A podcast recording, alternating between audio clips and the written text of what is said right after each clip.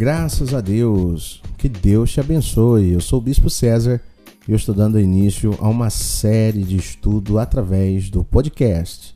Espero que você esteja conosco até o fim e o assunto que nós vamos abordar é a importância do dízimo. Por que, que nós temos que ser dizimistas? Esse é um assunto bem polêmico e nós vamos esclarecer para você independente de placa de igrejas, independente de religião, à luz da Bíblia, o que é que a palavra do Senhor nos diz a respeito do dízimo. Vem comigo e nós vamos aprender com Deus um pouco mais.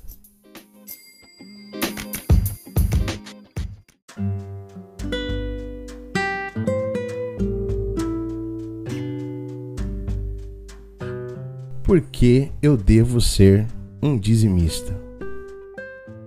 Como disse, o dízimo é um tema polêmico. Alguns crentes sinceros questionam sua prática. Outros não estão convencidos de que no Novo Testamento trate dessa matéria com clareza. Há aqueles que preferem dar ocasionalmente uma oferta, buscando com isso substituir a prática do dízimo. Alguns outros, seja por amor ao dinheiro ou dificuldades financeiras, não conseguem entregar as premissas da sua renda para Deus. Há ainda aqueles que se dizem dizimistas, mas não são regulares na devolução. Ainda outros se sentem no direito de administrar o próprio dízimo, tipo, dizendo aonde que deve ser aplicado o seu dízimo, de que maneira deve ser utilizado, entregando aonde bem entende. E finalmente, aqueles que entregam parte do dízimo como se estivessem entregando integralmente. O que a palavra de Deus tem a nos dizer sobre isso? O que Deus tem para nos ensinar acerca de um assunto tão importante? Então vamos lá. Em primeiro lugar, o ensino sobre o dízimo está presente em toda a Bíblia. O dízimo está presente antes da lei, na lei, nos livros históricos, nos livros poéticos, nos livros proféticos, bem como nos evangelhos e também nas cartas gerais. A prática do dízimo fez parte do sacerdócio levítico, que foi na época de Moisés, do sacerdócio de Melquisedeque, que foi antes de Moisés, e também do sacerdócio de Cristo, né? pois, pois é ele quem recebe os dízimos. Está lá em Hebreus capítulo 7, verso 8. Nós podemos até discordar da prática do dízimo, que é normal a pessoa não concordar. Mas o que nós não podemos é negar que o ensino do dízimo seja claro na Bíblia inteira, do início ao fim.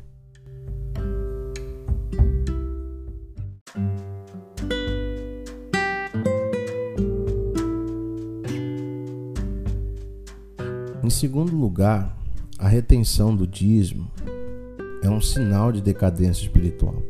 Quando a pessoa ela não devolve o dízimo ao Senhor, quando ela retém, quando ela segura, é porque ela não está bem. Se você estudar atentamente a, a Escritura, você vai entender que sempre que o povo de Deus estava vivendo um tempo de esfriamento espiritual, a primeira coisa que eles deixavam de fazer era entregar o dízimo com fidelidade.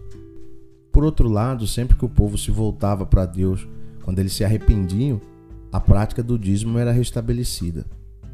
O dízimo era uma espécie de termômetro espiritual do povo de Deus. Quando o povo estava bem, o povo era fiel. Quando o povo estava mal, eles retiam que eram de Deus.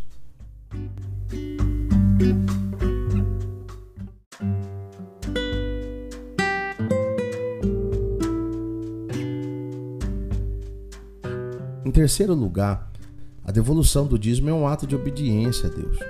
Os mandamentos de Deus nos são dados para serem cumpridos. Deus nunca nos dá uma ordem sem nos dar poder para cumpri-la. Há alegria e recompensa na obediência. Muito embora nossa motivação em devolver os dízimos não é alcançar os favores de Deus, mas glorificá-lo. Quando você devolve o dízimo, você está adorando a Deus. Você está reconhecendo que tudo que você tem veio dele. Quando um servo de Deus honra com as primícias de toda a sua renda, Deus faz até promessas. Deus promete encher os seus celeiros e fartar de vinho os seus lagares. Quando um servo de Deus traz todos os dízimos à casa do tesouro, Deus promete repreender o devorador e abrir as janelas do céu. Isso não foi nenhum profeta que, que prometeu, nenhum pastor, nenhum bispo, nenhum padre, nenhum líder religioso, não. É o próprio Deus que prometeu isso.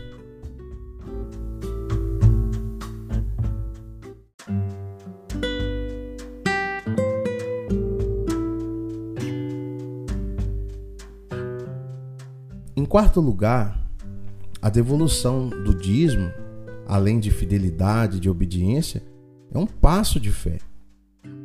Antes de Deus ordenar o seu povo a trazer o dízimo, ordenou a trazer o coração. Se você abrir a Bíblia no livro de Malaquias 3, do verso 6 até o verso 10, Deus ele vai dizer isso para você. A importância de apresentar o coração diante de Deus.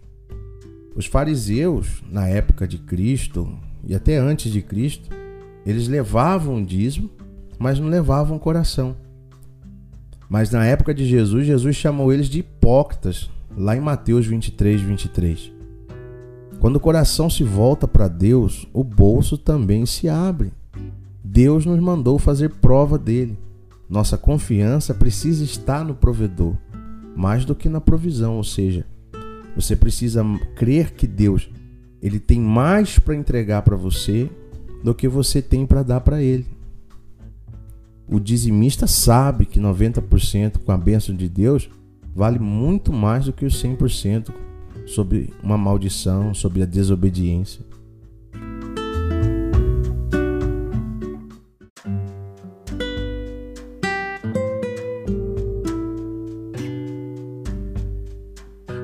E em quinto lugar, o dízimo é o recurso de Deus para o sustento da obra. O dízimo não é nosso, é de Deus. Ele é santo ao Senhor. O dízimo não é da igreja, não pertence ao homem. É o Senhor Jesus que o recebe. E a prova disso está no livro de Hebreus, capítulo 7, no verso 8. O dízimo é primícia e não sobra. Você sabia que tem muita gente que quando se trata de dizimar, ela oferece para Deus aquilo que resta, aquilo que sobrou depois que fez tudo que queria com seu recurso, com seu salário. Ela fez tudo o que queria. E aí o que sobrou, ela vai dar para Deus. E isso entristece o Espírito Santo, porque Deus ele é grande demais para ser tratado dessa forma. Ele não, ele não quer o resto. Ele não quer esmola ele quer reconhecimento, ele quer honra. Dízimo né, é quando você devolve a Deus aquilo que é dele, não é uma oferta. A oferta você dá o que é seu. O dízimo você devolve o que é de Deus.